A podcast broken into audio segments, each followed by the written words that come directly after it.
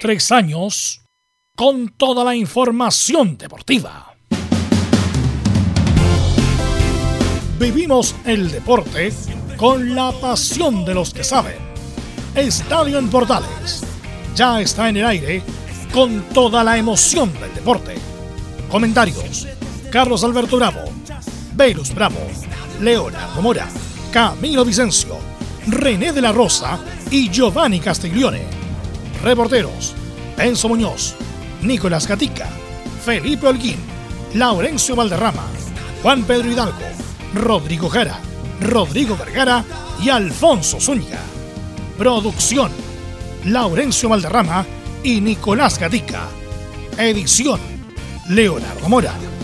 Dirección: Carlos Alberto Bravo.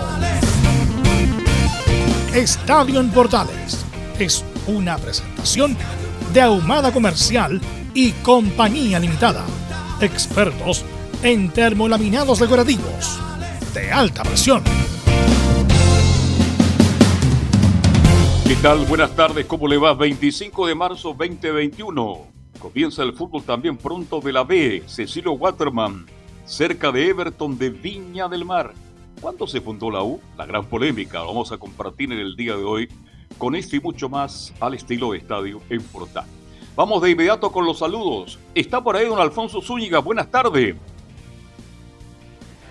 Hola, ¿qué tal? El saludo para todos. Eh, la selección chilena ya tiene casi definida la formación titular de cara al partido con Bolivia con varias novedades, entre ellas los ingresos de Jan Boseyur y Ángelo Arauz y Pablo Galdames a estelar de Martín Lazarte, quien habló hoy en conferencia de prensa y recalcó que no hay jugadores censurados en la roja de todos. Esto y más en Estadio en Portales. Completo informe de Alfonso Zúñiga referente a la selección que juega el viernes con Bolivia. Don Enzo Antonio Muñoz, ¿cómo está usted? Buenas tardes. Buenas tardes, Carlos Alberto. Usted ya lo adelantaba, polémica en las redes sociales, obviamente por la fecha de fundación. Obviamente hay hinchas que se tomaron las redes sociales y con el hashtag 110 años en la U han querido obviamente decir que esta es la fecha oficial de la fundación del club. Pero explicaremos obviamente cuál es la polémica. Una polémica de mucho, mucho, mucho, mucho tiempo. Bien, don Nicolás Gatiga, ¿cómo está el ambiente en Colo Colo preparando su partido ante Unión Calera? ¿Qué tal? Buenas tardes, sí, a toda la sintonía de Estadio en Portales, claro. Colo Colo está preparando justamente este partido el día sábado frente a Unión La Calera a las 18.30 horas con visitas ilustres, Valdivia, Octavio Riveros, entre otros. Hoy habló Gustavo Quinteros, también algunas palabras de Felipe Campos. Revisaremos cómo está el ambiente para el partido del día sábado. Perfecto, esto y mucho más informe de Colo Colo y saludamos de inmediato a Felipe Holguín. Muy buenas, Carlos Alberto, y a todos los oyentes de Estadio Portales. La Católica ya empieza a trabajar de lleno lo que va a ser el gran duelo ante el recién ascendido Ñublense este día domingo. Hoy en conferencia de prensa habló con los medios el, ex jugador y entrenador de la escuadra de la clínica Gustavo Poyet, donde tendremos las declaraciones del técnico cruzado. Esto y más en Estadio en Portales. Claro, y hoy está de cumpleaños un gran jugador de Universidad Católica. Don Laurencio Valderrama, ¿cómo están los equipos de Colonia para el arranque del campeonato? Buenas tardes, don Carlos. Un gusto de saludarlo a usted y a todos quienes escuchan Estadio en Portales. En esta jornada tendremos las conferencias de prensa de Pablo Vitamín Sánchez y en particular de Jorge Pelicer, quien no solamente se refirió a la previa del partido ante Unión Española, sino explicó la baja de Juan Pablo Gómez en ese famoso partido ante Independiente del Valle y también opinó sobre la delicada situación del COVID-19, recordando que hubo un caso en el rival en Santiago Wanderers. Estimas en Estadio Portales. Y ahora saludamos a nuestros comentaristas, nuestros estelares, Leonardo Isaac Mora. Muy buenas tardes.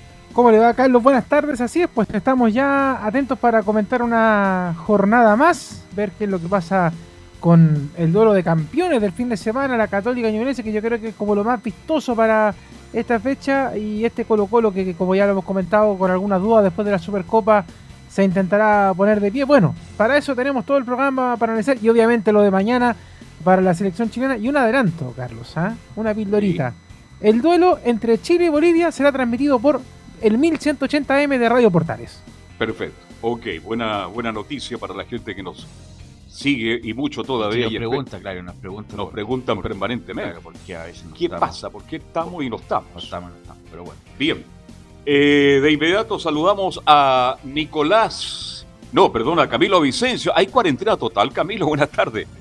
Hola, buenas tardes, Carlos, para usted y para todos los auditores de Estadio Portales. Sí, hay cuarentena total ya. Bueno, falta, había, habían algunas comunas que estaban fuera, ahora se, ya se va a ratificar en el balance del Ministerio de Salud, pero es así. Ya, ya está confirmado. Perfecto, está confirmado. ¿Qué tal, Velu? Buenas Se tardes. Camilo está por ahí, Camilo. Se Sí, acá estamos. Ah, Ahí. ya, como ¿Ahí que sí? ahí- Ahora ahí, sí. como que Ya. se le agotó la pila. No, no. Eh, sí, eh, bueno, como tenemos muchos temas y las artes no habla corto, vamos inmediatamente con los titulares que lee Nicolás Gatica. Exactamente, comenzamos ya con los titulares de esta jornada de día jueves acá en Estadio en Portales. Partimos claro con todas las noticias, las novedades de la selección chilena, lo que dijo Martín Lazarte en la conferencia previa al amistoso de mañana. Hablando del tema selección, ayer comenzaron las clasificatorias europeas para el Mundial de Qatar.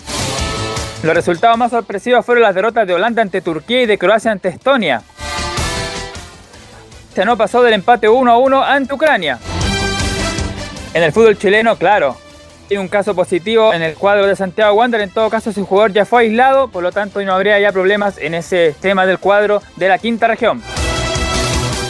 Y siguiendo allá en la quinta región, claro, como lo habíamos adelantado, por supuesto, Emilio Waterman, el Lukaku del Sur, ahora llegaría a Everton de Viña del Mar. Siguiendo con el fútbol chileno, ya se dio a conocer a los árbitros que van a dirigir la primera fecha del fútbol chileno. El duelo inaugural de Curicó con Melipilla estará dirigido por Juan Lara. Además, este fin de semana debutarán algunos cambios en las posiciones de adelanto y las manos. Por ejemplo, lleva la pelota y le da accidentalmente el brazo y termina en gol, la jugada no se anula. En la segunda división, A Deportes Vallenal perderá tres puntos por irregularidades y bajará a tercera división, dejando Deportes Concepción en el fútbol profesional. Recordemos que el cuadro sureño había bajado al fútbol amateur, pero lo de Vallenal ya fue ratificado por la segunda sala y no hay vuelta atrás.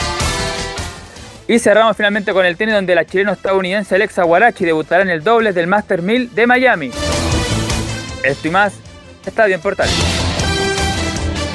Bueno, y también salió también la contestación de la NFP respecto a lo que hablamos el otro día del auditorio de Win, pidiendo que no se acoja lo- la solicitud de Fernández Vial, que no correspondía, que aquí, que allá, pero dando razones como que eh, fuera de lo jurídico, en el sentido de que Fernández Vial también le pasó lo mismo, que cumplió los requisitos a posterior cuando subió, bueno, todo un, todo un deseo que más que cuestión jurídica, bueno, está en un tribunal en todo caso, pero lo- el Consejo de Presidente va a ser una cuestión política, independiente de las razones jurídicas de peso que pueda haber. Y, y siempre ha sido así. No, no- Política una- deportiva. es una, es una, es una, ra- es una razón acomodaticia, no es una cuestión jurídica, y bueno, como ha sido siempre el, el Consejo de Presidente. Pero bueno, Chile juega el mañana, juega mañana a las 22 horas, es el estreno total y absoluto de Martín Lazarte con un contingente que mezcla experiencia y juventud, como diría el Jona Alfonso, y hoy día habló el entrenador de cara al partido de mañana. Estoy tocando madera. ¿Cómo les va, muchachos? Eh, saludos para todos. eh, Carlos Alberto, Velus, Leo y también gracias, Camilo y a ¿cómo la sintonía de Estadio en Portales. Habló Martín Lazarte. Lo esperábamos hace rato que conversara con los medios. Había concedido entrevistas a, a ciertos medios en particular y también en la primera conversación oficial. Pero hoy es ya oficialmente la primera conferencia de prensa como entrenador de la Roja de Martín Bernardo Lazarte, quien eh, habló de varias cosas en realidad, que yo las quiero compartir con ustedes. La primera de ellas tiene que ver con la importancia que tiene para su proceso y para este desarrollo de la selección chilena el partido de este viernes, que será transmisión de la primera de Chile frente a Bolivia. Lo escuchamos. Bueno, lo tomo como lo que es. Al final, una cosa no le puede ganar a la otra. Eh, el objetivo es el mismo, no cambia, más allá de que sea mi debut o lo que sea. Lo más importante es que el partido nos sirva para tomar información, para sacar conclusiones. Tú dijiste muy bien, aquí hay un mix de jugadores ya con mucho recorrido, con otros este, mucho menos experimentados. Y bueno, este tipo de partidos justamente valen para eso. Es difícil hacer alguna prueba o tomar recaudo de alguna situación nueva en partidos de corte de alta importancia. No digo que este no lo sea, simplemente tiene, bueno, el, hecho de ser un partido amistoso, y vuelvo a repetir lo mismo, para tomar información, para recaudar datos que nos puedan servir para los partidos que van a venir después. Ahí está la primera declaración de Martín Lazarte respecto de lo que considera él importante de cara al partido frente a Bolivia. ¿Qué es lo que vamos a ver en cancha? Es la pregunta que muchos se hacen, porque los medios se circula que va a ser eh, un equipo ultraofensivo, que va a ser un equipo que si va a, adecuarse o no a la, a la realidad de Martín Lazarte o a lo que ha mostrado Martín Lazarte en su carrera, pues bien, escuchamos a Machete indicando que esto es lo que va a tratar de que se vea el viernes en Rancagua. Tomando, a ver, uno hace una, yo te puedo hacer una valoración anterior a lo que después mañana vamos a intentar hacer. Después saldrá, funcionará o no. Además hay un rival delante que quizás tenga, en el caso por lo menos, eh, frente a lo que uno ha hecho, más tiempo de trabajo. Lo que vamos a intentar ver es hacer un equipo equilibrado, un equipo que, que esté bien parado en la cancha, que no presente fisuras, intentar, bueno, generar circuitos de juego que, nos permitan, eh, en, esa, esa famosa ausencia de la que se habla de gol, bueno, tratar de aumentar ese porcentaje, por lo menos en las llegadas de diferentes situaciones. Ese va a ser un poco, digamos, el camino. Cosas simples, no, no, es una cuestión de en cinco días manejar 15 conceptos donde los 15 conceptos estén flojos. Es preferible manejar cinco y que esos cinco conceptos estén claros. Eso es lo que vamos a intentar hacer. Tomando en cuenta además lo que tú decías, ¿no? el tema del mix. Hay jugadores con mayor recorrido, con mayor experiencia, que se adaptan a una idea táctica mucho más rápido, y hay jugadores jóvenes, bueno, mucho menos avesados, que lógicamente de repente alguna modificación de juego los complica.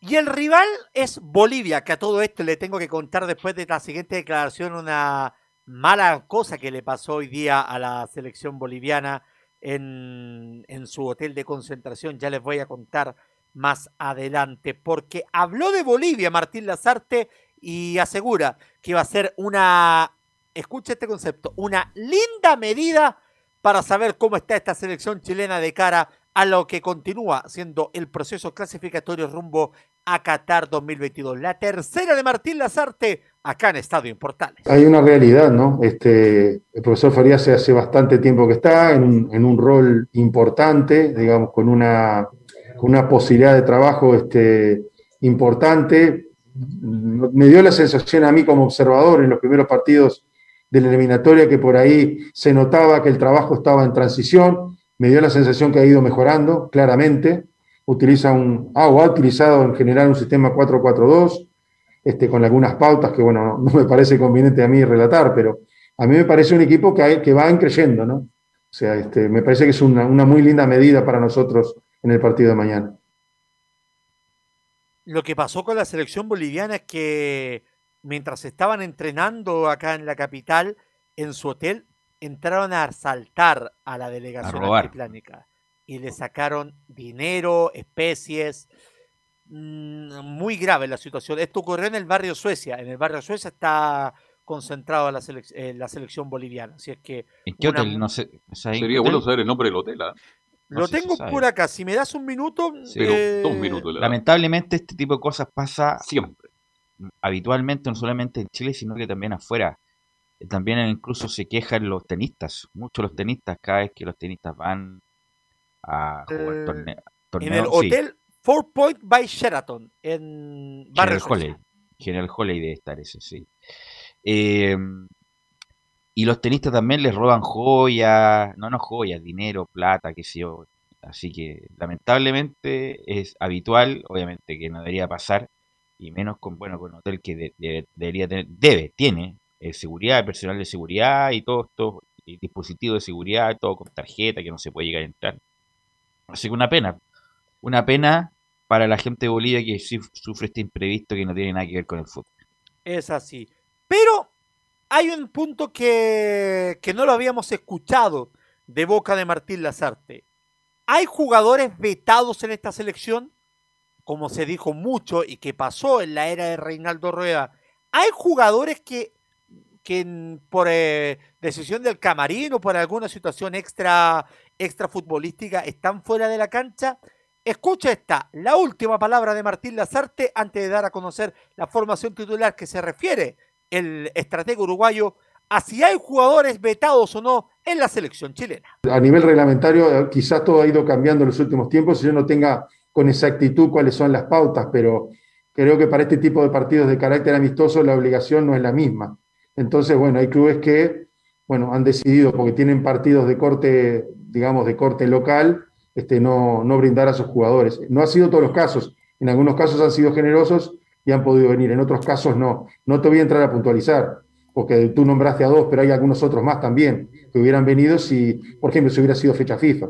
En este caso esa situación no la pudimos, no la pudimos, este, no la pudimos utilizar. Y vuelvo a decir algo que ya he dicho una vez. Eh, hay a veces que se dicen nombres propios. Yo no tengo ningún jugador censurado, absolutamente. Este, todos aquellos jugadores que, desde nuestro punto de vista, estén aptos y en condiciones y en cualidad real, física y deportiva para poder participar y nos parezcan útiles, lógicamente, lo vamos a hacer. Pero eso va a quedar despejado, muchachos, cuando, lo llame. Por ejemplo, a mí me llama mucho, yo he sido, pero majadero con Mena, de pero Mena debería estar, a lo mejor hay una cuestión... Lo que señalaba Mar Lazarte, lo que señalaba Lazarte, lo fue clarito, que Racing no le permitió a, a tener a Eugenio Mena en el, en el equipo. fue Juan Antonio Pizzi en este caso. Lo mismo con Eduardo Vargas, que era la pregunta que le hacían en conferencia de prensa. Perfecto, qué bueno saberlo porque, eh, y es raro, Pizzi fue seleccionado chileno, eh, sabe lo que significa jugar un amistoso con lo que cuesta eh, juntar a los jugadores. Pero bueno, Mena era un nombre muy interesante para haberlo visto, estaba pues, nuevamente jugando, lo más probable. Y bueno, y Marcelo Díaz, aunque se desconvocó solo, eh, justamente cuando asumió nuevamente las artes, él mismo dijo, no, ya no estoy, parece que ya está aburrido de todos los cagüines que se, se, tienen alrededor de la selección. Así que Camilo, por lo menos, lo bueno de la artes, Camilo, muchachos, ah, es que habla los temas, no se esconde, habla, es abierto, no se enoja, y eso es bueno para, la, para lo que viene, Camilo. Sí, no, es, directo en este caso. Martín Lazarte dio la explicación clara. Si le hubieran preguntado a Rueda, hubiera dicho, no, no voy a contestar de ese, de ese claro, tema. No te contesto, no te contesto, ya te contesté, claro. Claro, una cosa así. Así que no, fue, eh, creo que es, clarito, por lo menos, eh, el director técnico Martín Lazarte no, no esconde nada eh, en ese sentido en las declaraciones de, de las nominaciones. Oye, yo siempre sí, este bien dice tú, Velo, cuando lleguen los partidos, perdón, sí. cuando lleguen los partidos de verdad, los partidos por la clasificatoria, Ahí vamos a ver cuál va a ser la reacción, cuáles van a ser los comentarios, pero ha sido categórico, ha sido muy frontal, muy abierto, transparente. No hay ningún jugador vetado a la selección. ¿Y por qué no intentar con Marcelo Díaz conversar pero que ahora no, ahora no está, sino ahora no está. No está ni, siquiera jugando, está recién recuperándose. Pero yo, él, pero él se desconvocó, eso es lo que estoy diciendo. Sí. Él, se excluyó solo, justamente por los cagüillos no quiere saber nada de la selección. Ahora, si llega, por ejemplo, llegara como en junio, como se dice, Marcelo Díaz de la U y tiene un buen rendimiento, bueno, ahí lo ponen, Tiene que ser lo ponen entre hecho al azar te Leo.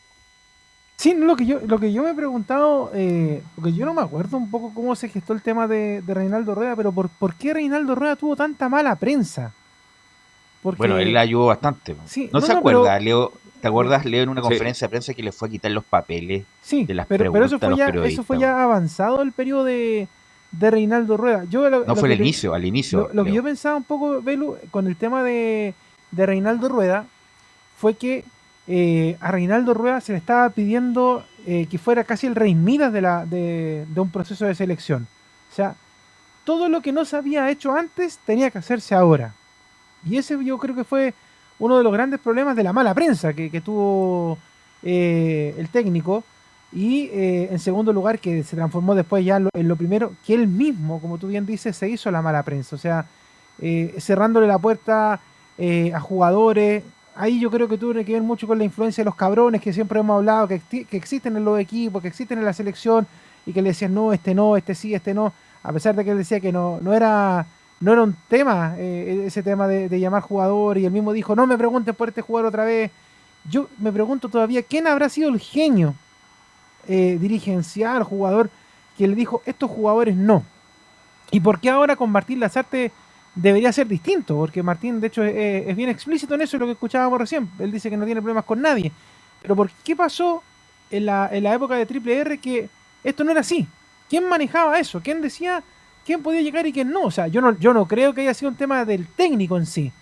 A lo mejor en algún momento, pasando el tiempo, ya eh, quizás Reinaldo va a contar la verdad de lo que pasó en la interna, pero, pero fue bien fome, porque lamentablemente para él se le fue haciendo todo cuesta arriba, la prensa le iba cuestionando los llamados, le iba cuestionando la forma en que planteaba los partidos, él mismo se fue poniendo trabas, murallas para que esto fuera así, pero bueno, pasando este borrón y cuenta nueva, qué bueno que, que se viene este cambio, que se viene esta posibilidad de poder nuevamente llamar a jugadores que sabemos que rinden en la selección y que a lo mejor no rinden a nivel de equipo. El caso de Eduardo Vargas, que es muy claro en eso.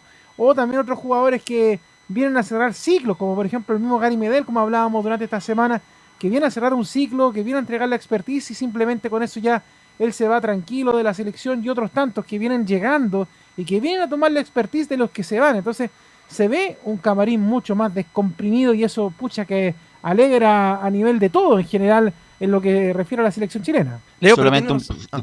disculpa Camilo, solo un punto. Reinaldo Rueda, un gran, gran entrenador, gran persona, gran persona, pero el mismo, el mismo como que se auto boicoteó en esa famosa conferencia de prensa que le quita los papeles algo inédito. Nadie ha escuchado a, que le quite los papeles de las preguntas respecto. Después manda un video de, de, video de Marcelo Bielsa totalmente descontextualizado con lo que quería decir. Cuando tuvo los problemas con Eduardo Vargas en Suecia, en ese famoso partido, después por indisciplina lo saca. Después dijo: No, es que no lo llamo por, por razones deportivas y lo, había sacado por razones disciplinarias. Y eso que en ese momento tenía un buen momento Eduardo Vargas en, en el Tigre de México. Lo de Marcelo Díaz, incluso en varias radios no hablo del tema, no hablo del tema, o sea, en vez de hablarlo, lo excluye, lo censura. por lo tanto, él colaboró bastante por esta como mala prensa que tenía. Le faltó carácter. Y además, y además, y además, lo más importante es que en el verde césped la, selección chilena jugaba mal y no tenía resultados. Obviamente después vinieron los, los entre comillas, los, defensores de Ruega, aquí, que allá, pero el, el trabajo fue discreto y por algo, y por algo se, se, se, fue eh, Camilo. Sí, ahora tiene razón Carlos cuando hay que ver eh, que va a haber que verlo en las, clasificatorias, porque ahí ya va a estar todo el grupo. Hay, hay, que recordar que ahora no está Arturo Vidal, no está, entonces cuando, cuando llegue, si, si que no hay nominación de, en este caso, de los jugadores que estamos hablando, ahí se podría hablar de que, de que está mandando los jugadores.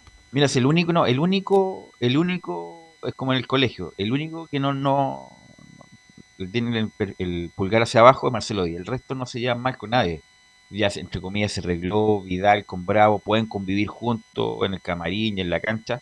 Si el único que no tiene el pulgar para abajo, y lo más probable es que Marcelo Díaz no vuelva a la selección por lo mismo, es Marcelo Díaz. El resto está todo ok. Eh, es, así. Don Alfonso. Eh, ¿Se acuerda la formación que dijimos ayer? Hay que hacer alguna especie de cambios para que ya la vayamos a analizar. Vamos tachando. Bravo va a ser el portero. Eso está confirmado. No, porque de hecho se decía que podía jugar podía jugar incluso Brian Cortés en su momento, pero estando Claudio Bravo va a ser el portero. Se ratifica Daniel González, el defensor de Santiago Wanderers, como lateral derecho. De, de hecho, como anécdota, Ronald Fuentes señaló que pidió que lo que jugara solamente 45 minutos, ya que tiene que jugar el fin de, el sábado en, ante Unión Española, partido que será transmisión de Portales, acá en, acá en Santa Laura. Para que sepan, para que vean ustedes cómo está la situación. El primer central va a ser Gary Midel. El segundo va a ser Sebastián Vegas. Ganándole la pulseada a eh, Huerta y Enzo Rocco. Y por la izquierda, Jan Bosellur. Va a confiar en el veterano jugador hoy de Coquimbo Unido en lugar del joven eh, valor de Unión La Calera. También va a haber novedades en el medio campo el volante central no va a ser Ignacio Saavedra, va a ser Pablo Galdames, el jugador de el jugador que pertenece a Vélez. No va a estar en la formación titular César Pinares. ¿Quién va a estar en su lugar? No, perdón, César Pinares va a estar de titular, perdón. Va a estar eh, en el sector derecho. El que no va a estar es Tomás Alarcón. Y el que se mete en la titularidad es Ángelo Araos. Araos que va a jugar de interior por el sector izquierdo.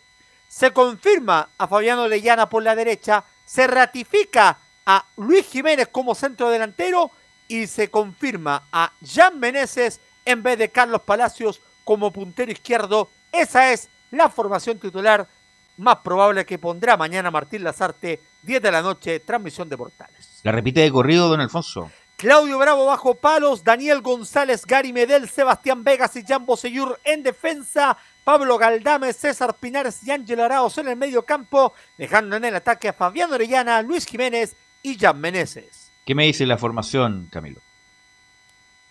¿Sabes qué? en lugar de Jan Meneses, me hubiera gustado más Carlos Palacios. Que en este momento viene, me da la impresión de que viene mejor, me gustaría más, creo que tiene más posibilidades de. Viene, venía en un buen momento en la Unión Española, partiendo a, a Brasil ahora.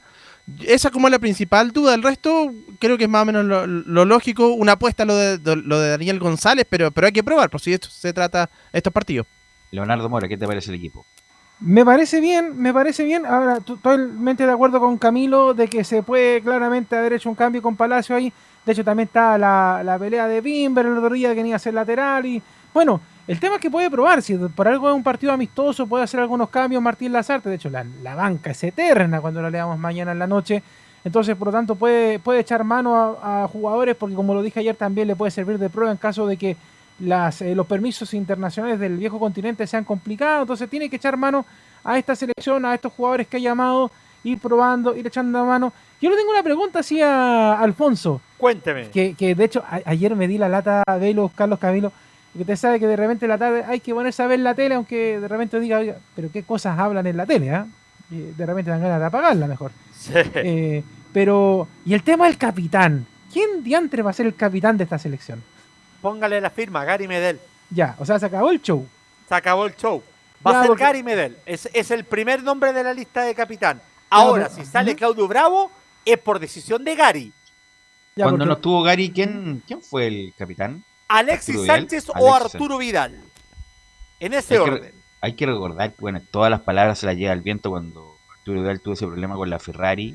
Eh, hubo una sanción, eso de que no iba a ser capitán un buen tiempo imagino que el tiempo ya pasó, o que ahí en los papeles nomás eso de que no iba a ser capitán por la grave indisciplina que cometió en su momento. Yo no sé, lo, bueno, Lazarte quiere mostrar su esquema, su estilo, este, quiere una mezclar jugadores avesados con nuevos.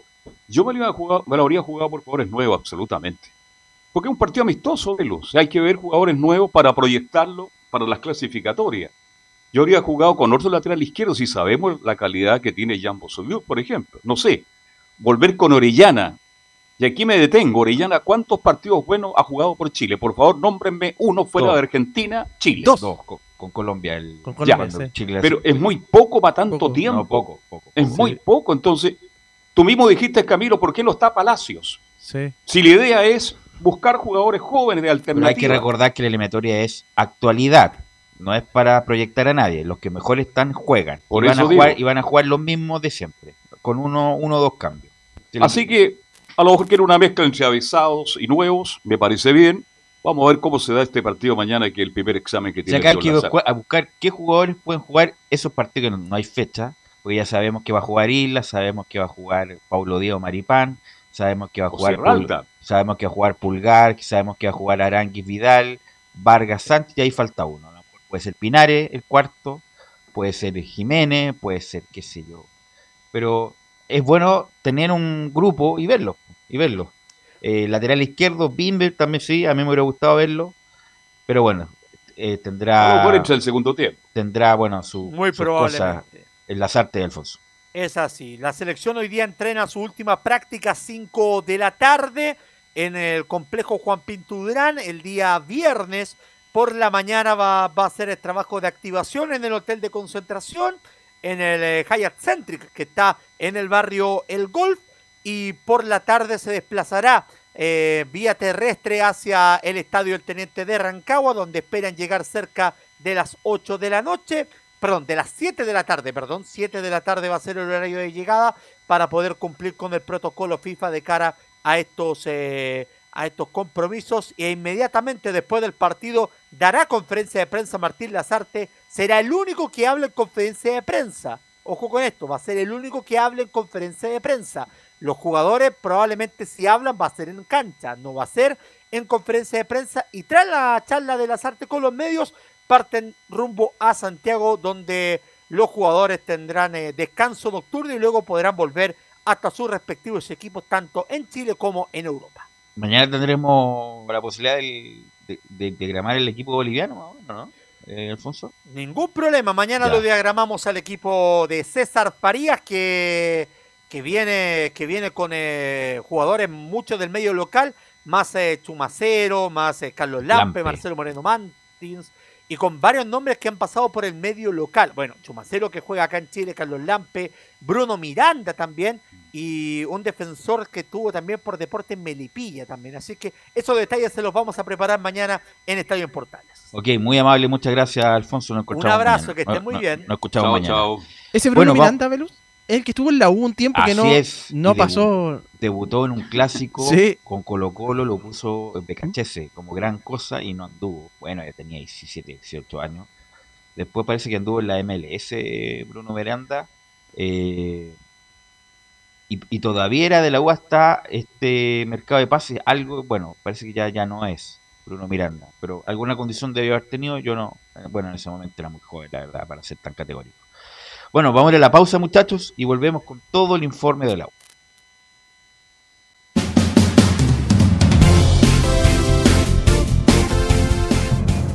Radio Portales le indica la hora. Las 2 de la tarde, 4 minutos. ¿Necesitas promocionar tu marca o producto?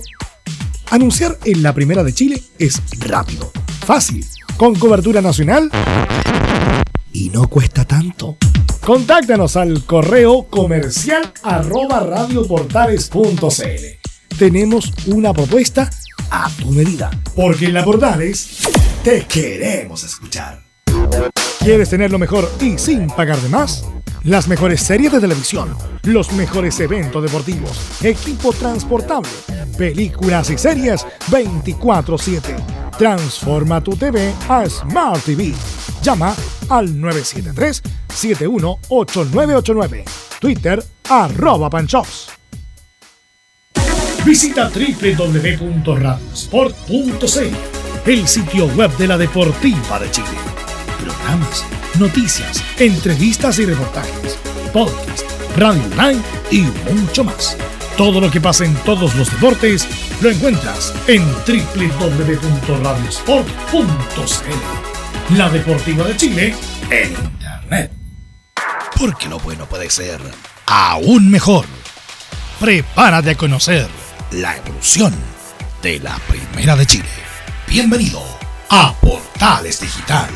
Ingresa ya a www.radioportales.cl y descubre nuestra señal en vivo en audio y video, además del tradicional 1180m.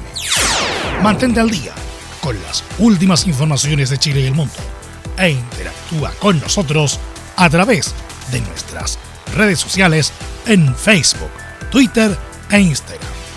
Recuerda www.radioportales.cl La nueva multiplataforma de la Primera de Chile ahora es aún mejor. Termolaminados de León, tecnología alemana de última generación. Casa Matriz, Avenida La Serena, 776 Recoleta. Foro 22 622 56 76. Termolaminados de León. Desde todo Chile. Desde todo Chile. Y para todo Chile. Y para todo Chile. Portales Digital está en todas partes. www.radioportales.cl Entre marco grande y marco chico, media vuelta y vuelta completa. Escuchas Estadio en Portales en su edición central. La primera de Chile, uniendo al país de norte a sur. Ya son las 14 con 7 minutos. Bueno, ahí ¿Velus? Camilo Sí, Oiga, ¿me permite hacer un pequeño paréntesis? claro. Porque an- anoche lo estuvimos hablando un poquito en, en la noche, ¿ah? ¿Le gustó su credencial 2021? Sí, pues son los nuevos tiempos, una creación digital eh, es como un papel cualquiera, parece. Eh, que tiene el lector QR y fue, claro, fue comentario lo de la credencial, para la gente que no escucha, la credencial de prensa deportiva ya no es un carnet, es un es un- una credencial digital ahora. Claro, es bien particular, ¿ah? solamente decir eso nomás de... Hay que mostrar el teléfono, ¿cómo es la cosa? Mostrar el teléfono. ¿Se, El se la teléfono. mostró, ¿Se la mostró Velus Carlos como yo, no? No, No, no, tengo el gusto, fíjese. no ha llegado, a ver si lo voy a mostrar. Porque tampoco me voy, a, me voy a acreditar este año, porque así como estamos, ¿para qué? Si la pandemia nos va a acompañar todo el año. ¿Mm? No tiene nada que ver eso. Pero- acreditarse igual. Sí, pues, porque de hecho los muchachos seguimos yendo al estadio nosotros. Claro. Y, y bueno, la, la verdad es que es llamativa. eh, Bien particular la, la credencial de, del 2021. Leo. Eh, ah, ¿Sí? De hecho, eso digital es como lo que se viene también, porque con la Sí. licencia de conducir el próximo año también ya, o También. en un tiempo más, también va a pasar lo mismo. Oiga, sí. De hecho, ¿La licencia de conducir también? Sí. ¿Qué pasa si te descarga el teléfono? No, es un problema de, es que de- esa, es la, cable. esa- esa es la pregunta. po, ¿ah? Claro, se descarga el Ah. De teléfono hecho, la- siempre la- cuando- Son los nuevos tiempos, muchachos. La, en revisión física. técnica ya es, ya es digital. po.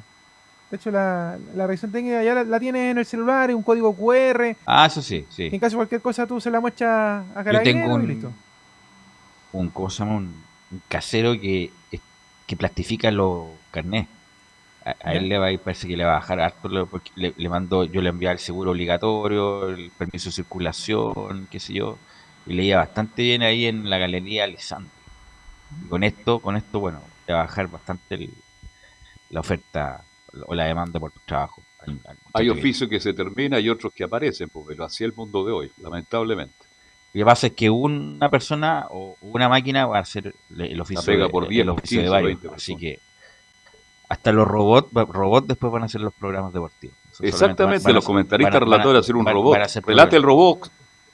Gatica, por ejemplo. Iba para ser un robot. Así que, Bien. bueno, Sí, y, otra, cosa. y otra cosa que quería agregar a propósito de. Esto es como un poquito de los misceláneos de. pero tienen que relación directa con el fútbol. Es que tanto hoy día como mañana los profesionales de los medios de comunicación, radio, televisión, internet, todo, pueden acercarse a ponerse la- las vacunas. ¿ah?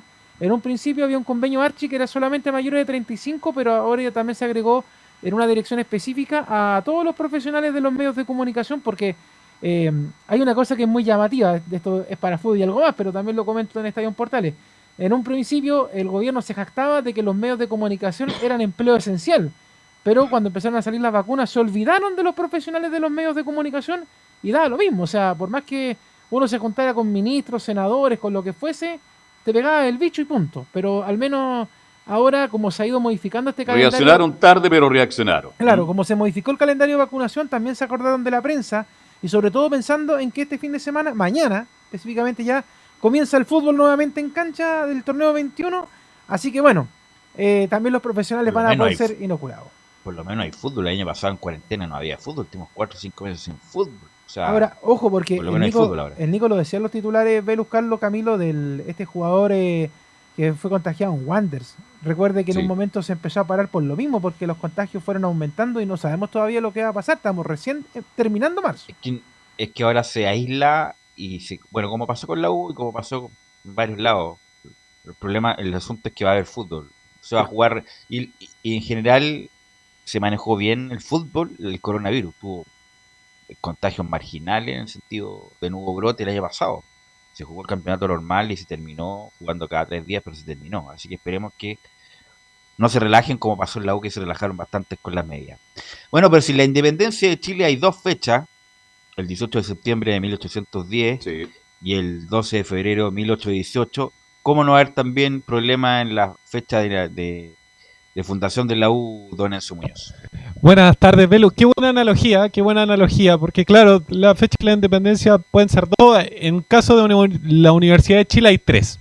Sí. Hay tres. No sé si Mira, ustedes las conocen. importante, sí, lo importante es lo que, mira, independiente de los historiadores que son legítimos lo que dicen ellos, por supuesto, pero lo importante es lo que dicen el, el acta de fundación del club, del club deportivo, que después pasó a la Corfuch y que después pasó a, a Sociedad. Anónima. ¿Qué es lo que dice el acta de fundación de eso? Por eso no dice 110 años, sino que son 97, pero eso va a ser una cuestión eterna, Enzo. ¿ah? Pero más o menos expliquemos cuál es el conflicto. Básicamente, para la gente que no sepa, la fecha oficial, oficial de la fundación de Universidad de Chile data del 24 de mayo de 1927, cuando surgió precisamente una rama de fútbol al interior de la Casa de Estudio de Bello, la Universidad de Chile en este caso. Al menos así lo describe precisamente la página oficial de la U. Hay otra fecha, hay otra fecha, que es el 20 de mayo de 1902. Ustedes me preguntarán, ¿y de dónde viene esta fecha? Bueno, que ese día en particular, el equipo de fútbol del Internado Nacional Barros Arana, eh, los estudiantes eh, tenían precisamente un club de fútbol y de ahí parte esa otra, que obviamente es una rama de, de la Universidad de Chile. Y la otra fecha es la que vamos a hablar precisamente hoy día, es el 25 de marzo de 1911. Ese mismo día el internado, el Barros Arana, se desvinculó de su casa matriz para afiliarse a la antigua Asociación de Fútbol de Chile. Ese es el, el tema. Cuando se desafilia de la, del, del Instituto Barros Arana y se afilia derechamente a una liga profesional. Por eso Claro, son las usted tres lo fechas. explica muy bien, Enzo, pero los historiadores, los que se dedican a la investigación, van a seguir discutiendo Velo por, mu- por toda la vida.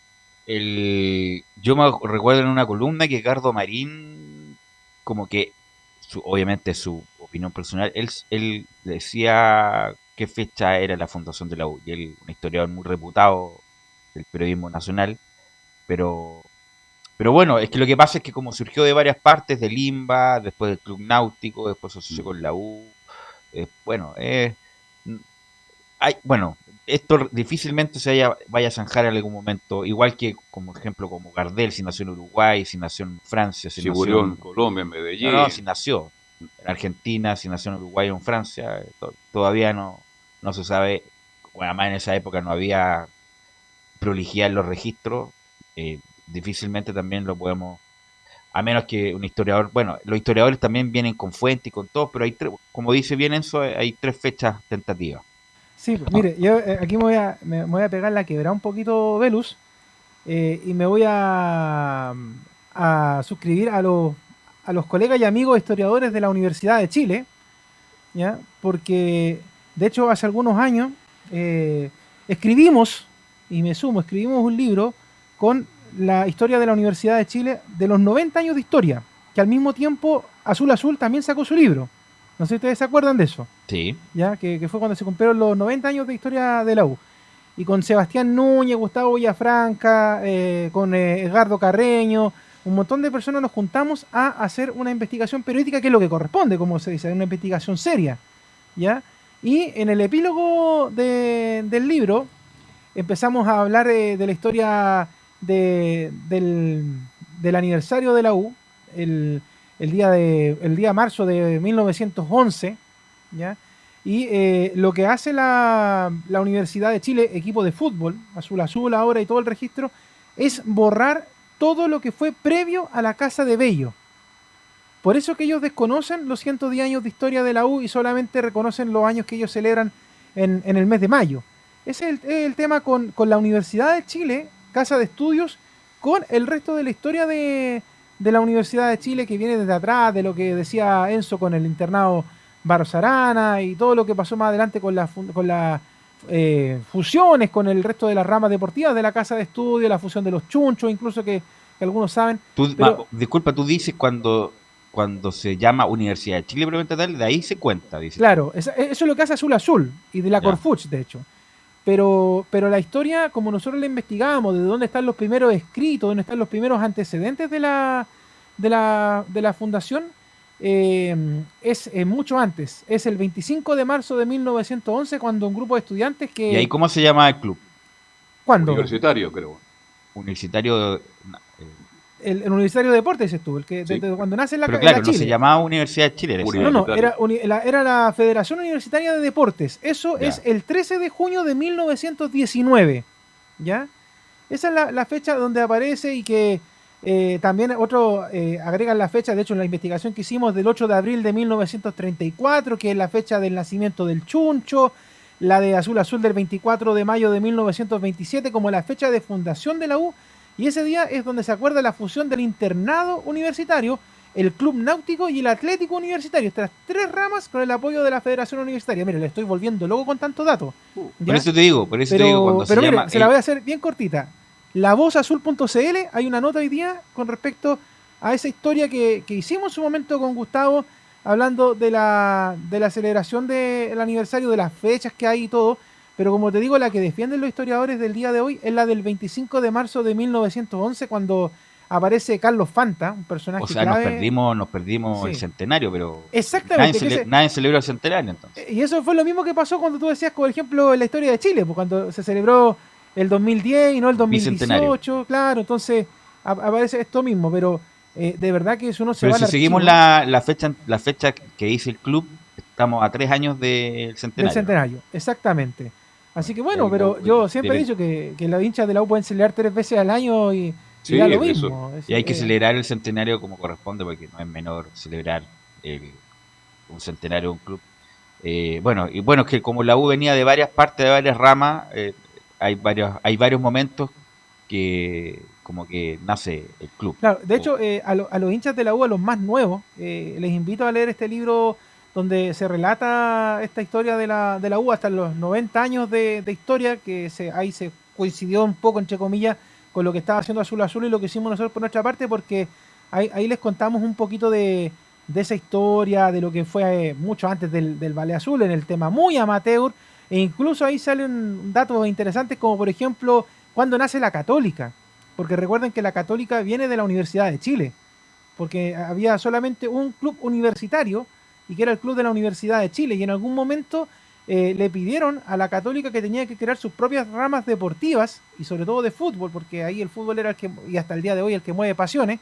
Entonces, de, de la mano de la U, de la Universidad de Chile, nace la Universidad Católica como eh, club deportivo y después como club de fútbol hasta lo que es el día de hoy. Así que es como parte de la anécdota de, de los de los noventa y tantos años, de los 110 años de historia que, que tiene la, la Universidad de Chile para que los hinchas que les gusta leer y sobre todo en estos tiempos de pandemia que a lo mejor algunos no pueden salir, se acerquen y No, puedan y- pedir estos libros. Y ahora Camilo, en minutos, pues, se anunció hace pocos minutos que hay cuarentena total para la región metropolitana, Camilo. Y saben que es la primera vez porque el año pasado, en mayo, fue para el Gran Santiago, pero ahora es toda la región metropolitana. ¿Esto qué significa? Bueno, ya está Melipilla, a eso se refiere toda esa.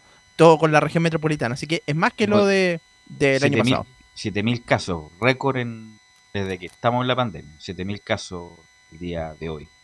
Eh, así que son dos permisos semanales de dos horas. Eh, este fin de semana no hay permiso para ningún tipo, pero sí de lunes a viernes. Así que bueno, la verdad, bueno, ayer lo conversamos con el doctor Paz en una sesión bien difícil. Muy complicado. para Eh, mayoría. Claro que está complicada la cosa y no se ve bien, por lo menos. pronóstico del doctor Paz A, corto es plazo no se ve para muy nada bien, crítico, nada. muy crítico. Bueno, alguien sí que está en la historia, Enzo, y que habló para el Mercurio fue Sergio Vargas. Sergio Vargas habló ayer, eh, o habló hoy día, hoy día salió en el Mercurio, hablaba respecto de que se equivocó, se había Dudamel. equivocado Dudamel respecto a lo que dijo, que él como Goldberg pre- pretenden quedarse como funcionario del club, como parte de la Secretaría Técnica, eh, y habló varias cosas del, de Montillo, que no le gustó, no quiso hablar más de Montillo, en el sentido de que no, no le gustó mucho la salida, a pesar de que haya hablado con él, así que hay varios temas de la U, Enzo. Sí, claro, eh, sobre el tema de Rodrigo Goldberg y Sergio Vargas, que obviamente es todo un tema porque no se sabe bien qué va a pasar con ellos. No, Ese pues, es el sabe. detalle. No se sabe. Mientras, porque recordemos, eh, se- está la, la promesa, por así decirlo. Bueno, Velus, tú sabes mucho más de esto, pero está como la promesa de venta. Obviamente tienen que pasar cerca de 52 días, un mes y medio más o menos, para recién El eh, punto de eso es efectiva. que tarde, tarde o temprano va a haber un nuevo, un nuevo controlador. Claro, y Dependiente- dentro de- dependiente, dependiente de los plazos. Y para conocer los nombres, ¿faltan 52 días? No, falta menos, pero, pero, pero me imagino yo que pronto se va a saber, y me imagino se va a saber qué es lo que quieren. Y si van a continuar con Olver y Vargas o van a traer su propia gente. A lo mejor puede ser como transición, como Auber, que va a ser el presidente de la transición. Es como el pato Elwin de la, del- de, de la democracia. Don Patricio de. Buenazócar, ¿No? ¿Sabes de qué me acordé, Belu, Carlos? De Marcarián, para que se haga el proceso más suavetón. claro. Bueno, Auber también vino para eso también, que, eh, para ser el hombre de la transición entre los nuevos controladores y la gente que se fue con Heller Enzo. Claro, claro, es un, un tema de que obviamente todavía no podemos tener una certeza absoluta dentro del próximo mes. Ya deberíamos más o menos saber qué es lo que va a pasar realmente con Universidad de Chile, eh, si van a cambiar los directores, porque incluso te puedo asegurar que ni ellos saben realmente lo que va a pasar, porque, por ejemplo, escuchamos algunas declaraciones pasadas de Rodrigo Olver donde decía, yo me quedaría hasta limpiar baños, pero... ¿Querrán los controladores que él limpie los baños? O sea, es una, la- esa- una analogía esa- nomás. Esa es la gran pregunta. Y Ojalá, bueno, también el- un club tan importante como la U necesita saber, a independiente de los plazos legales y formales respecto a esto, bueno, se tienen que eh, hacer los trámites de la, de la OPA, la oferta pública de acción y suscribir toda la cuestión, todo, lo- todo, lo- todo el proceso legal para poder eh, te- tener el control de la U. No obstante eso, que es importante y a veces es bueno también ser cauto y, y resguardar y tener reserva respecto al nombre, pero la U va más allá de eso. Es tan importante la U, significa tanta cosa para tanta gente, que debería saberse quién va a tomar el club a corto plazo, porque no es, no es comprar el almacén de la esquina, pues es comprar eh, un club tan importante como la U Enzo. Claro, Velus, solamente para ir cerrando el informe, se oficializó el día de hoy, hace un par de minutos atrás, la llegada de Nicolás Guerra al cuadro de Ñublense Chillán. Finalmente se impuso el deseo del jugador y del representante, que tiene obviamente nexo con el cuadro de, de Chillán plenamente. Y finalmente va a ser el Nico Guerra nuevo refuerzo. Bueno, ya lo es, ya se presentó oficialmente en las redes sociales del cuadro de Ñublense como el nuevo refuerzo sale de Universidad de Chile. Entiendo que es un, es un préstamo, es un préstamo solamente lo que Con- va a tener con cargo sin cargo. Con cargo sin cargo será el préstamo. Si es un cargo, es muy bajo. Oiga, ¿Se eh, habla de 150 mil dólares? Oiga, No, no, no creo que Ñublense don, pague eso. don Enzo, Porque, eh, sí, ¿le, le puedo llevar la contra? ¿Le puedo llevar la contra? pero adelante. Es que usted sabe que yo soy bien conchera. No, No. es, pre- no es préstamo. ¿Quién dijo ¿Qué dice eso? No es préstamo. Es venta. Guerra El ya 40% tengo entendido. Carlos, Guerra ya no figura en los registros de Azul Azul. Ya no es de la Ya. U. ¿Y, y cuánto, por cuánto fue? ¿No sabe? No, Se ya- habla de 150 mil dólares. De monto no. El de 40%. monto no sé, pero Guerra ya no pertenece a la U. Es Hay que- hay totalmente que- de las manos de Sergio Alejandro Yoino. Hay que, entonces hay que reportar de cuánto es la venta. 100 mil, 200 mil dólares, la mitad del pase. Igual una venta barata. 150 mil Muy dólares barata. para el mercado del fútbol no es nada. Pero Acuérdense que en un momento dado Guerra se intentaba vender por 3, 4 millones de dólares. En ¿A un quién? momento cuando apareció. pues, No, se le- habló. le, le pusieron precio, pero Bueno, nadie, pero nadie vino a buscar. imagínense, creo que Antofagasta, Leo, ayúdeme usted, creo que ofrecía 250 mil, 300 mil dólares. ¿Y por qué se da Ñublense por la mitad? Porque, como le dije el otro día, el tema es que Sergio Yoino tiene gran parte de sus representados en Ñublense. Entonces le salía más fácil negociar para allá. Los manda para allá. Sergio Llovino, es que delantero. Ahora vamos con el informe del Arsenal de Londres con Enzo Muñoz.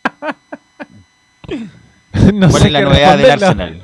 Del Arsenal. ¿Cuál ¿Con quién- ¿Con la quién de juega el fin de semana? No, Buena no sé. pregunta. No, no, no tengo. Saben que no he andado súper desconectado de esta semana, pero obviamente el Arsenal en estos momentos figura décimo más o menos en la Premier League, una campaña súper irregular, súper mala, donde estuvo cerca de dos meses perdiendo todos los partidos. Lo único que ganaba la- lo- era lo de la Europa League, donde ya está en cuartos de finales y se va a enfrentar a- al Slavia Praga, si mal no recuerdo, eh, por los cuartos de final. Ok, muchas gracias. Eso. Mañana continuamos con el Arsenal de Londres. Buenas vamos tardes. con, gracias Felipe, y vamos con la Católica. Vamos con la Católica que eh, tiene un partido importante el fin de semana para seguir en el camino del Tetra, don Felipe. Muy buenas, Velo, y a todos los oyentes de Estadio en Portales. Así es, eh, antes que todo, hoy eh, está de cumpleaños, como lo decía en titular, Carlos Alberto, un hombre que ganó en toda su carrera en la UC, jugó toda la vida en, la UC, eh, consiguió ocho títulos, así es, eh, como jugador y uno como DT. Estoy hablando del hombre que es coordinador técnico del área de captación en la UC. eh, estoy hablando del jugador Mario Lepe, el jugador número 6 que tenía la Católica, que hoy está de cumpleaños. Un saludo para Mario Lepe. Ganó, ganó la Copa. Chile como, Sí. como técnico. Así se la es. ganó a Magallanes. El a Magallanes 2011. en, el- en el último minuto. Así que estuvo Magallanes muy cerca Y de. no olvidemos las lesiones de Mario Lepe. No, Mario Lepe, cuatro lesiones graves, cuatro lesiones graves Cuatro. de corte de ligamento y una que fue, bueno, siempre la hemos contado, pero que fue dramática. Se venía recuperando Mario Lepe, incluso se acuerda, para la gente que más tiene más edad, se hizo unas cañerías especiales que llegaban desde la rodilla hasta el tobillo. Eh, Mario Lepe vuelve, el primer partido juega unos minutos, el segundo tiempo con Iquique, no me acuerdo el nombre del que lo fracturó. Juega como 3, 4, 5 minutos y lo quiebran de nuevo. Y fue en San Carlos de Apoquindo. San Carlos de Apoquindo. Yo estaba No- no narrando sé ese partido. no fue si terrible. no fue sé si fue Cantillana. Creo que por ahí fue. Cantillana, algo Cantillana así. fue, parece. Claro. Sí. Fue Lo- terrible. Lo se quiebra, en todo el estadio. lo de- quiebra Mario Lepe. Era, era un drama, me acuerdo, en San Carlos de Apoquindo. Todos llorando, querían pegarle al muchacho de Iquique. Eh, incluso lo, lo fueron a buscar al camarín y todo lo demás, porque era un drama, se venía recuperando un año Mario Lepe, juega Mario Lepe, todo con- las cañerías nuevas, toda la cuestión.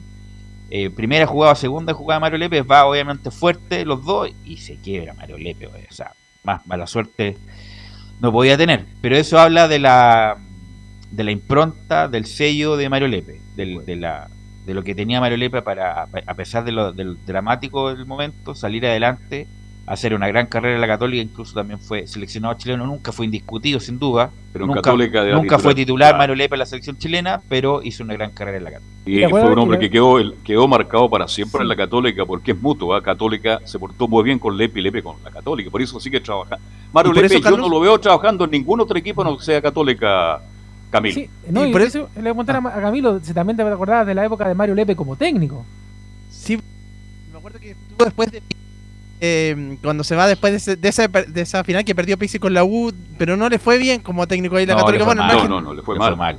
Sí, mal, logra la Copa Chile nomás, pero, pero una Copa Chile que era bien, estaba bien disminuida en ese momento. Sí. pero, pero por algo también tiene. Disculpen eh, el lenguaje, lo- ¿sí? pero al ídolo lo reputearon en esa época. Hay que recordar, si la gente tiene mala memoria, Partiendo por Carrasco. le dirigían, dije que Mario Lepe aquí, que Mario Lepe acá. Eh, no le fue en Católica, después salió un rato de Católica y después, y después volvió el gran Mario Lepe. Bueno, y por algo tiene también la tribuna del estadio, una de- Sí. donde se pone la, la barra, eh, tribuna Mario Lepe. Así es. Sí, cumple Felipe. 56 años eh, el día de hoy, 25 de marzo de 1965 nació Mario Lepe.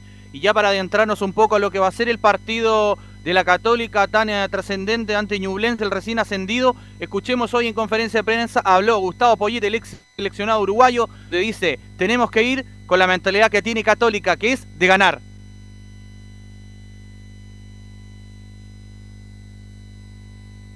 Ganar.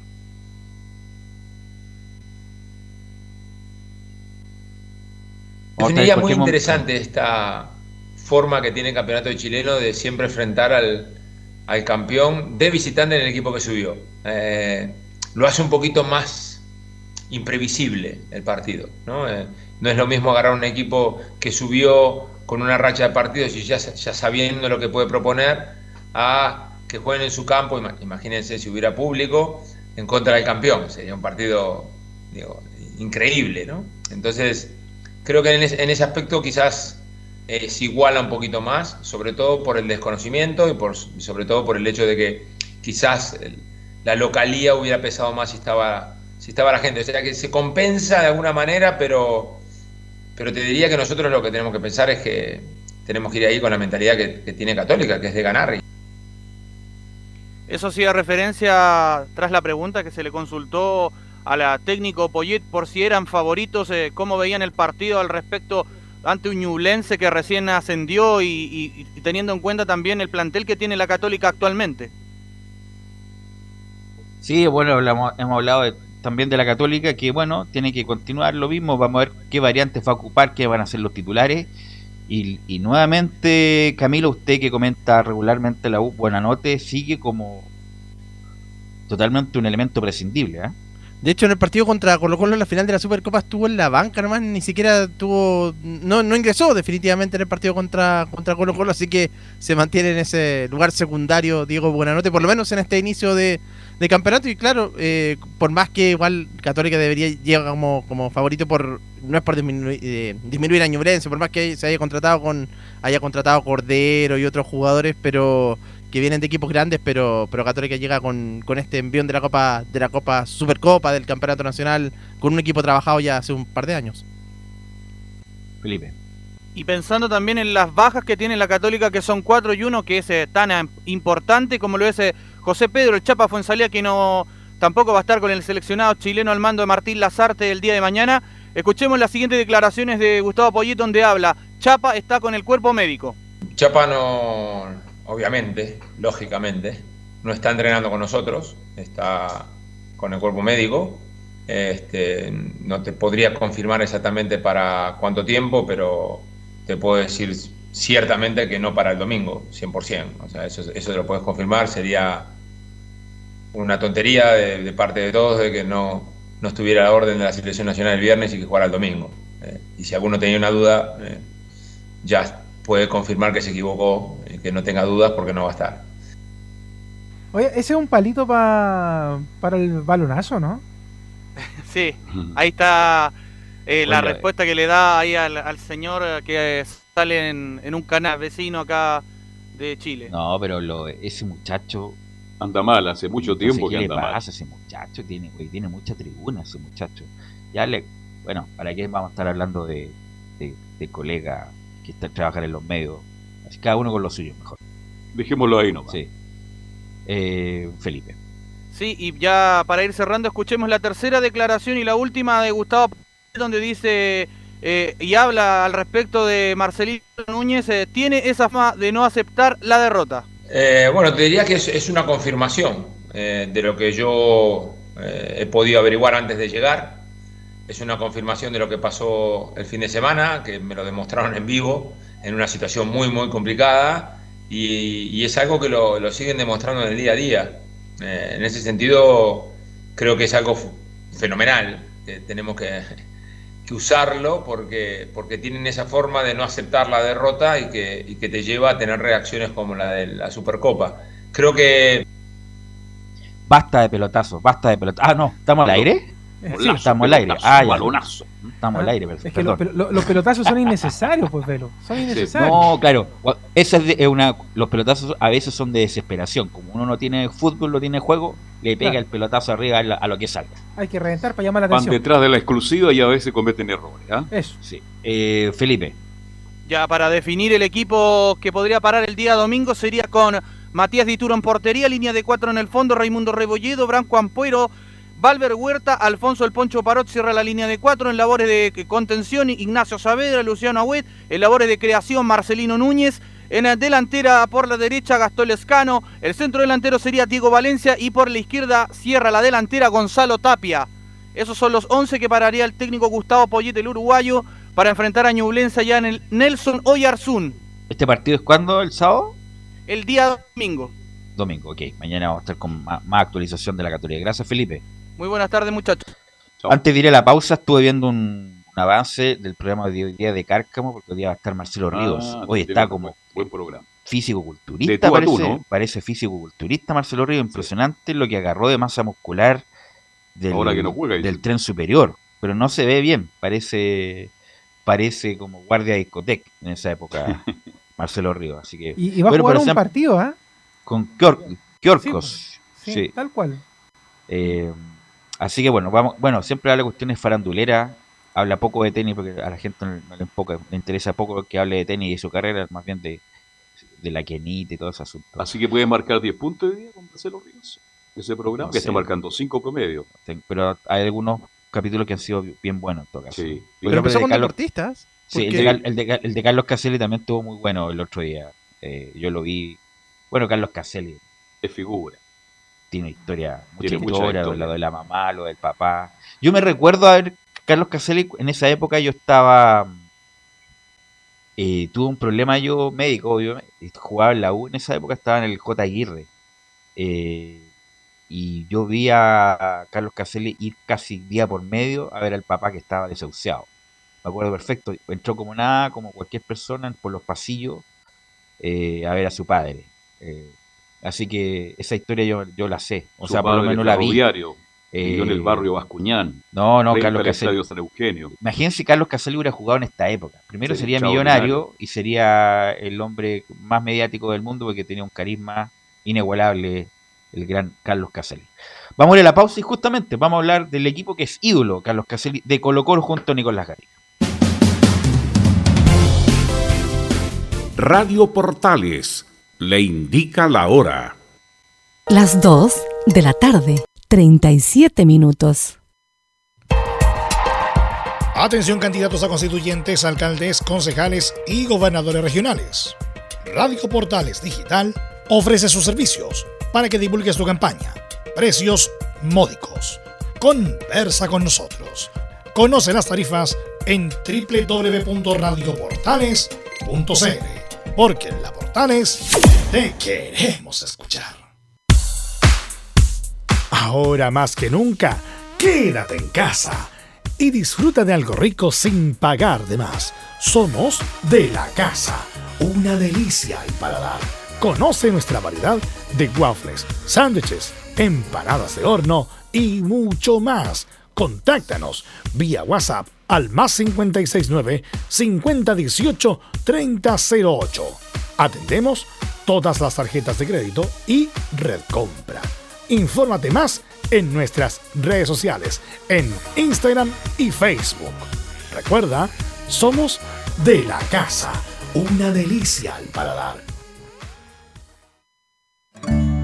Durante esta emergencia sanitaria, realicemos actividades junto a nuestros niños, niñas y adolescentes. Intentemos solucionar los problemas con diálogo y conversando sobre las emociones que surgen estos días. Que ellos confíen en sus padres o adultos cuidadores puede evitar el consumo de alcohol y otras drogas. Si necesitas ayuda, ingresa a senda.gov.cl o llama al 1412. Senda, Ministerio del Interior, Gobierno de Chile.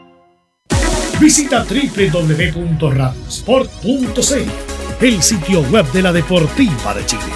Programas, noticias, entrevistas y reportajes, podcast, radio online y mucho más. Todo lo que pasa en todos los deportes lo encuentras en www.radiosport.cl. La Deportiva de Chile en Internet. Comercial IAC y Compañía Limitada. La mejor calidad mundial en laminados decorativos. Comercial IAC y Compañía Limitada es Vertec en Chile. San Ignacio 1010, Santa Rosa 1779, Avenida Mata 446 y Portugal 501. Comercial IAC y Compañía Limitada es Vertec en Chile. Desde todo Chile. Desde todo Chile. Y para todo Chile. Portales Digital está en todas partes. www.radioportales.cl Un acercamiento electrónico a todo lo que pasa en el fútbol. Escuchas Estadio en Portales en su edición central. La primera de Chile, uniendo al país de norte a sur. Bueno, justamente con el retiro, bueno, perdonen, no, no se ¿El retirado. 10% es No, no, con el retiro de, no, perdón, con la salida de Parea a Coquimbo, el récord que permanece en manos de Carlos Casali es como Casali el goleador histórico de Colo Colo. Sí, señor. Eh, así que eso difícilmente alguien se lo quite a Carlos Humberto Caselli, que para nuevas generaciones, bueno, hay videos, por supuesto, que partió como puntero derecho Carlos Caselli, era extraordinario, y después como nueve, encarador, pícaro, como poco, con barrio, Pool, como decía Bombalé, gran jugador, extraordinario jugador, que lamentablemente no tuvo buenas performances en, los mundiales, mundiales. pero eso no obsta a reconocer su gran calidad. jugador. Su gran calidad. ¿El mejor gol de Caselli para usted? Hay uno con Unión Española, hay uno con Emelec en el Estadio Nacional, porque son goles oficiales. Se pasó, Eh, se pasó. Justamente, justamente. Y hay uno también con la selección con Brasil. Para mí ese es el mejor. Pero era un Era un par- amistoso, era un amistoso. amistoso, que ya era el, el último partido que Pero era. Brasil. Pero, pero me recuerdo con Emelec. Extraordinario no, extraordinario. Incluso tuvimos la oportunidad de jugar con Caselli un fútbol playa hace ¿Ah, sí? muchos años. Y Caselli, a pesar de que ya tenía sus años ya, demostró, demostraba toda su categoría. Don Nicolás Gatica, que nos va a hablar de Colo Colo. Exactamente, y claro, obviamente en Colo Colo el técnico Gustavo Quintero se está buscando eso, por supuesto, no un Carlos Caselli, pero sí un 9 que por lo menos pueda por lo menos hoy día eh, ser importante. El equipo de Colo Colo como Esteban Paredes, que como lo comentaban ahí dejó el fútbol y que en Coquimbo Unido ha marcado un par de, goles ahí también importante, claro, porque de hecho Quintero volvió a retirar hoy día la conferencia de prensa la, falta que tiene de un, de zaguero central, sobre todo por la expulsión de, Maxi Falcón las cuatro fechas de castigo, también un centro delantero. Sigue hablando Gustavo Quintero de pedir un centro delantero sí o sí, porque obviamente Blandi ya sabemos la condición que está y que Parragués y Iván Morales por ahora tampoco son solución para la zona ofensiva de Colo Colo, pero lo que está más preocupado el técnico Gustavo Quintero, incluso más que el 9, es el zaguero central. Y hoy día probó dos fórmulas distintas de cómo poder eh, reemplazar a Maximiliano Falcón. En todas aparece Felipe Campos como uno de los centrales y ahí va a ver algunas eh, modificaciones justamente el técnico colocolino. Y de hecho vamos a escucharlo de inmediato porque para ahí comentar qué fue lo que dijo y qué es lo que también eh, va, va a probar el técnico Quintero este fin de semana frente al cuadro de Unión La Calera porque también habla sobre el partido de Lucé. Todavía le quedan ahí algunos eh, de ese compromiso. Dice Gustavo Quinteros en la número uno sobre el partido ante Lucé y cómo rearma la defensa. Mira, el partido, eh, futbolísticamente hablando, eh, fue hasta los 50, 60 minutos, fue muy bueno. Nosotros jugamos muy buen partido, pero nosotros sabíamos las fortalezas de Católica y sabíamos las debilidades, las analizamos los videos, sabíamos sabemos la- las debilidades que te- teníamos en ese partido, y lamentablemente el rival aprovechó nuestras debilidades, que fueron el juego aéreo, eh, metió tres centros al área, nos hizo tres goles, dos de cabeza directo y uno de cabeza y en segunda pelota nos hace el gol. Entonces aprovecharon su fortaleza y, digamos eh, aprovecharon nuestra debilidad de que era el juego aéreo en ese partido. Por eso también tanta insistencia en mí de, tener un marcador central que tenga muy buen juego aéreo, como estamos como los que buscamos, de no, eh, digamos, eh, seguir cometiendo errores en ese, en ese sentido, ¿no? De, bueno, de, pecar en el juego aéreo, de, en el centro de costado, en las pelotas paradas. Entonces, si bien Católica no nos superó futbolísticamente, nos hizo goles y tres goles de juego aéreo, de pelota de costado, una de pelota parada, dos de pelota de costado. Entonces es algo que tenemos que fortalecer y, y- y bueno, eso se hubiese fortalecido, hubiésemos estado mucho mejor si hubiésemos tenido el marcador central que hace un tiempo ya vengo hablando de lo mismo, ¿no? Oye, es increíble. Y aquí, bueno, le pregunto a los, a los que están cerca de Colo Colo de la solicitud, ya en forma reiterada, casi pidiendo un SOS del central. Eh, lo dice cada vez que puede Quintero. Cada conferencia que puede, que tiene, central, necesito un central, necesito un central. Y ahí le pregunto a Ni- a Nicolás Gatica y al, al- al- y Anselmo, que ya está con nosotros, respecto de, del central. Pues si va a llegar al central, tanto que lo pide Gustavo Quintero. Sí, ya tiene prioridad derechamente el central. ¿Cómo estás, Belu, Carlos Alberto? Buenas tardes. Hola, hola. Eh, sí, ya tiene prioridad por sobre el 9 incluso. Eh, y de hecho, la segunda pregunta que, que, que va- que- que vamos a escuchar sobre esta conferencia de, de hace un ratito atrás apenas. Hace un ratito atrás que, que- habló Gustavo Quintero, alcanzamos a sacar un par de cuñas para tenerlas en, esta conferencia. Eh, el tema es que ya le está penando demasiado, porque claro, incluso dio a entender durante la propia conferencia de, ahora que está la posibilidad cierta y real, por un tema de altura, dijo, de, porque ya tiene completamente estudiado en la galera eh, Gustavo Quinteros, eh, por un tema de altura de, de los atacantes, está pensando derechamente en darle minutos a Matías Saldivia. Matías Saldivia que lo dijimos, no me acuerdo si lo dijimos ayer o no. Pero está desgarrado. Está saliendo del desgarro. Está, toda- muchas gracias, don Leo Mora. No se dice, no se dice esa palabra prohibida. Tiene toda la razón. Se dice audio o palabras de. Eh, claro, presentó un desgarro. Ahora, el desgarro era miofacial. Usted sabe más, mejor que todos nosotros juntos, querido Velus, que los desgarros miofaciales son, Son en esta, en esta telita superficial sobre el músculo y por lo tanto son de tipo de recuperación de eso, eh, relativamente rápido. Independiente de eso, pero viene recién a Saldivia, se puede descompensar. Claro, hay que- eh, hay que el, problema es que, claro, el problema es que si se desgarró, tal como dices tú, es porque está descompensado muscularmente. Porque viene saliendo también de una lesión grave. O sea, recordemos, ha tenido dos lesiones graves en los últimos dos años, Matías Saldivia. No es menor. Eh, pero lamentablemente, por estas cosas de las urgencias futbolísticas que está teniendo Colo Colo tras la salida de Julio Barroso, hoy Gu- Gustavo Quintero lo planteó en conferencia de prensa, él derechamente contar con Matías Saldivia y de hecho dio a entender de que va a estar en la citación que debiera salir entre hoy y mañana Ya, para el partido del día sábado. Y pero Oye, independiente de eso, sí, Camilo. Y porque Mico Albornoz de ninguna manera, porque él también podía No, jugar como nada. central. Mico ¿no? Albornoz tiene también un desgarro miofacial, pero Ah. está todavía recién en rehabilitación kinesiológica. Porque a lo mejor ahí también podría ocuparlo cuando, bueno, ahora está lesionado, pero cuando se recupere como ocuparlo como central por izquierda, también puede ocupar Claro, esa eh, es una posibilidad también de que juegue por ahí. Aunque, y lo decía ahí Nico recién, está planteándose dos alternativas. Claro, unos decían de que estaba ya, y de hecho lo dijo Quinteros hoy día también, está relativamente eh, armado, armada la defensa, bien digo, para el día sábado. Y en este caso confiaría en un defensa de la cantera. Y el primer consignado en ese nombre sería Bruno Gutiérrez, que puede jugar no solamente como lateral por derecha, sino que también puede jugar como defensa central. Y también está Daniel Gutiérrez, coinciden los apellidos, eh, eh, que también puede jugar como central. La ventaja la tiene eh, Bruno Gutiérrez porque jugó el año pasado en Deporte Siquique. De hecho, llegó por pedido expreso de Cristian Leiva, que lo conoció en las elecciones juveniles. Y de hecho fue titular durante nueve partidos en Deporte Iquique, por lo tanto ya tiene por lo menos experiencia en primera y algo podrá servir de esa experiencia el día sábado. Y de hecho lo dijo Gustavo Quinteros, recalco, eh, ya tengo definida, y esa fue la respuesta textual, ya tengo definida la defensa para el día sábado. ¿Qué más nos dijo Quintero, Nicolás Gatica? Sí, yo voy a completar eso de Anselmo Rojas, claro.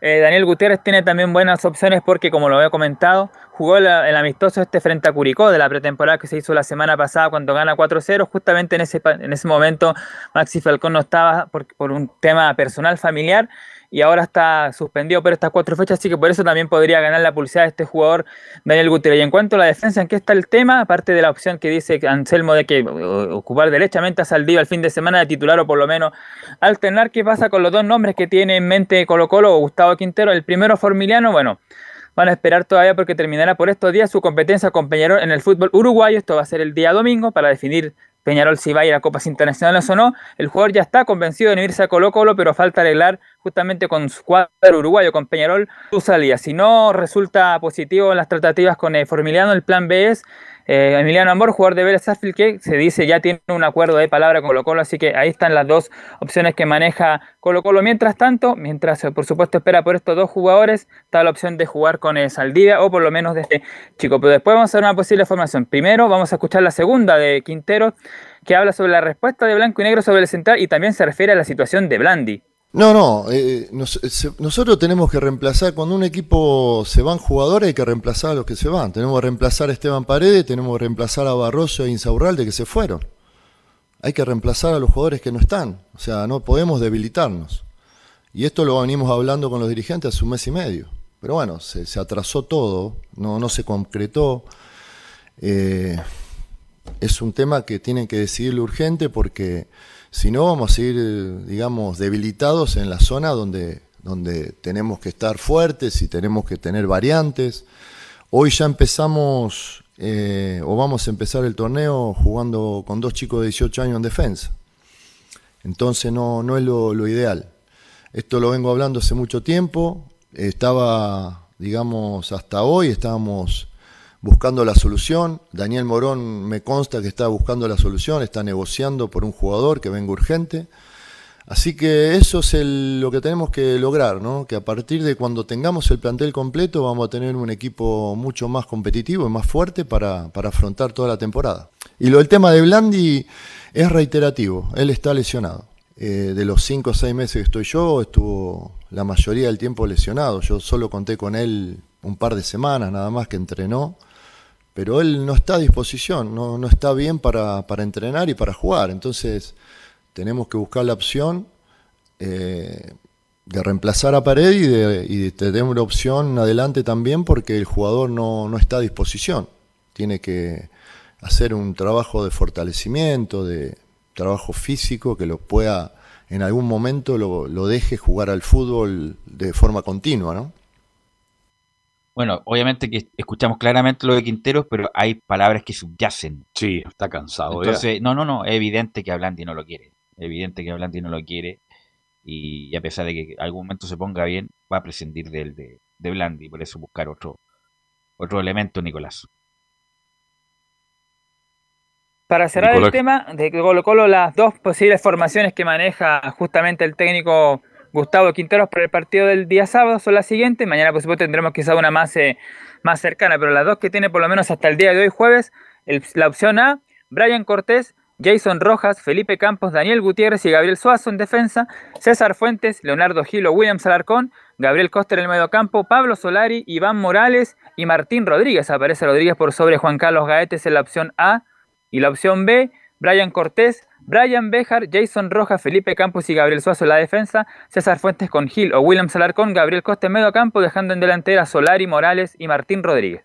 La segunda me parece que es más, Sí, está más, más atendible. ¿ah? con Bejar de lateral derecho. Tiene buen equipo, Colo arriba. A ver, da- dámelas de nuevo, Nico, para ver si es que es lo que tengo yo como dato acá. La formación A, Brian Cortés, Jason Rojas, Felipe Campos, Daniel Gutiérrez, Gabriel Suazo, César Fuentes, Leonardo Gil o William Salarcón y Gabriel Costa, Pablo Solari, Martín Rodri- perdón, Iván Morales y Martín Rodríguez. Y el plan B, Brian Cortés, Brian Bejar, Jason Rojas, Felipe Campos y Gabriel Suazo, Fuentes con Leonardo Gil o Alarcón, Gabriel Costa en medio campo y arriba Solari, Morales y Rodríguez. Debiera ser la A. La A. La A. Debiera ser la no A con- aparece, ¿ah? con Gutiérrez. Ok, gracias muchachos por el tiempo. Estamos cortos de tiempo, así que mañana la seguimos con Colo Colo. Gracias muchachos. Vamos con Laurencio Valderrama eh, para que nos informe de las colonias, Laurencio. ¿Está Laurencio no? Estaba por ahí, estaba cantando. Estaba bajando Está en al el tercer quinto piso. piso. Está en el quinto piso Laurencio. Claro. Bueno, en cualquier momento vamos a estar con Y Laurencio. está esperando el ascensor. Para que no, claro, de estar ahí con mascarilla esperando el ascensor. Eh, Laurencio Valderrama para que nos informe de la Unión Española que salió a De- respaldar. debe estar haciendo trámites bancarios probablemente. No, no, claro, sí, ya debe lo- estar, Muy probable. claro, debe estar en La Vega comprando. Porque tiene que ir al supermercado la tarde. Ya Claro. lo terminó ya, pero bueno, nosotros podemos ir adelantando por mientras que la Unión parte con un buen partido, con un Sí. jugador menos en el equipo rival, como le decía el Nico los titulares, porque Wanderers tiene un jugador con eh, coronavirus que ya fue aislado, ¿sí? Y eh, ese es el primer partido de la Unión Española. Palestino también tiene buen partido el fin de semana, juega con Ahora. Antofagasta. Ahora sí tenemos Así que Laurencio. tiene buen- bueno- buenos duelos. Y el Audax es el único que todavía tiene más chances de prepararse porque juega durante la semana, como que fue el aislado de la fecha. Lo dejaron bien aparte en la, en la programación de la. Justamente el martes, ¿o no, Laurencio? Leo, y, espera, y también el, el partido de la Unión Española que va a tener el morbo de que vuelve, va justo en la primera fecha Ronald Fuente a Santa Laura. Pues, también. Sí, pues. to- total- Ahora sí, buenas tardes muchachos, sí, un gusto, de, un gusto de, de- de saludarlo. Y bueno, justamente estábamos en la conferencia, a ver, una, una cosa ahí que comentarle, a las dos conferencias al mismo tiempo, la de Pablo Vitamina Sánchez y la de Jorge Pelicera, y bueno, ahí tienen que mejorar un poco ahí en la gente de prensa de ambos equipos, porque obviamente, claro. Pero bueno, eh, lo importante es que por lo menos tenemos lo más relevante de la conferencia mm, de Jorge Pelicer, que habló de varios temas, muchachos. Eh, bueno, eh, le voy a ir repasando lo, que no están en los audios ahí. Eh, interesante, él explica por qué Juan Pablo Gómez no, no pudo contar, eh, no pudo tener el partido ante Independiente del Valle.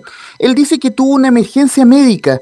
Eh, no me atrevería yo a decir en esta radio que puede haber sido COVID, pero eh, él, él- él dice que no fue decisión técnica que no estuviera Juan Pablo Gómez, sino fue por un asunto médico, y tanto es así que ni siquiera el jugador pudo estar eh, disponible para estar en la lista de citados para el partido ante Independiente del Valle. Y él argumenta que esa, que esa baja fue fundamental para que se le, que se le desarmara todo el naipe para el partido ante Independiente eh, del Valle. Y por lo menos se dedicó eh, bastante rato a explicar esa, esa, esa, eh, situación y para aclararle a los hinchas de la Unión Española que no fue por decisión de él que no tuviera Juan Pablo Gómez, sino que había un tema médico por el cual no, no pudo estar ante Independiente, ante el cuadro de Independiente del Valle. Y tanto es así que vuelve a la oncena eh, titular este fin de semana ante Santiago Wanderers.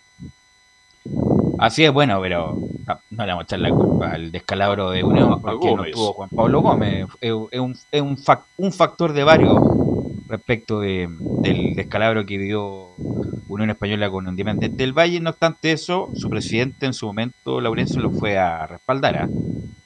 Sí, y, y- y justamente Jorge Pelicer parte de la conferencia de, de prensa, bueno, con la, con la declaración 01, donde dice, ah, en, en- especial a los hinchas de la Unión, pronto deberíamos tener los resultados que queremos y entiendo la molestia del hincha. cada entrenamiento, cada día, la relación que hay, hay un muy buen ambiente de trabajo, hay, hay un, un alto nivel de credibilidad desde el punto de vista de lo que vamos sembrando, generando, que siento que prontito ya nos tendría que dar los resultados que queremos y que merece la gente de esta destacada eh, institución y que merece la hinchada de la Unión Española, a la cual yo entiendo muy bien su molestia y lo único que podemos hacer es comprometernos en seguir trabajando full, full para entregarles definitivamente eh, el equipo y el funcionamiento que la Unión quiere, que el hincha quiere y que le dé los resultados que desea. Y la otra que vamos a escuchar de Jorge Pelicer, que es la número eh, 03, antes la voy a contextualizar, porque se le pregunta bastante por cómo, que, cuál es el rendimiento que puede dar Unión en esta temporada, y él dice que ahora, mm, eh, ante igualdad de condiciones en la preparación con el resto de- de los equipos, dice que no me imagino un torneo sin pensar en el título en la 03.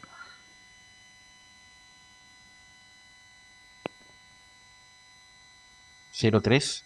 4, Yo 5, no, 6. no me imagino un torneo iniciándolo yo como líder, no pensando en el título. Yo siempre voy a empezar los torneos así, pensando en que se puede ser campeón y que tenemos que pelear para llegar a eso. Eh, eso no cambia en mí, esa es una declaración de intenciones y eso jamás va a cambiar en mí y los jugadores reciben eso. A partir de ahí, bueno, el camino te irá, te, te irá diciendo realmente eh, cómo, cómo lo vas avanzando, cómo lo vas logrando. Eh, pero siento que ya estamos en punto de empezar a darle satisfacción a la gente de Unión y para eso, para eso se necesita que este día sábado en la noche, frente a Wander, un muy buen equipo, bien dirigido, con poco tiempo de trabajo, pero bien dirigido, eh, nosotros logremos tener una actuación destacada y además dejar los puntos en Santa Laura, que es lo más.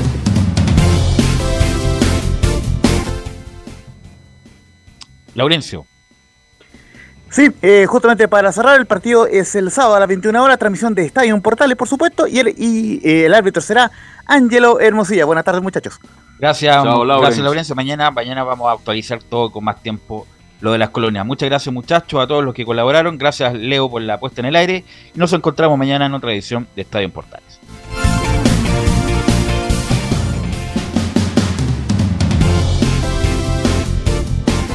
Fueron 90 minutos con toda la información deportiva. Vivimos el deporte con la pasión de los que saben. Estadio en Portales fue una presentación de Ahumada Comercial y Compañía Limitada. Expertos en termolaminados decorativos de alta presión.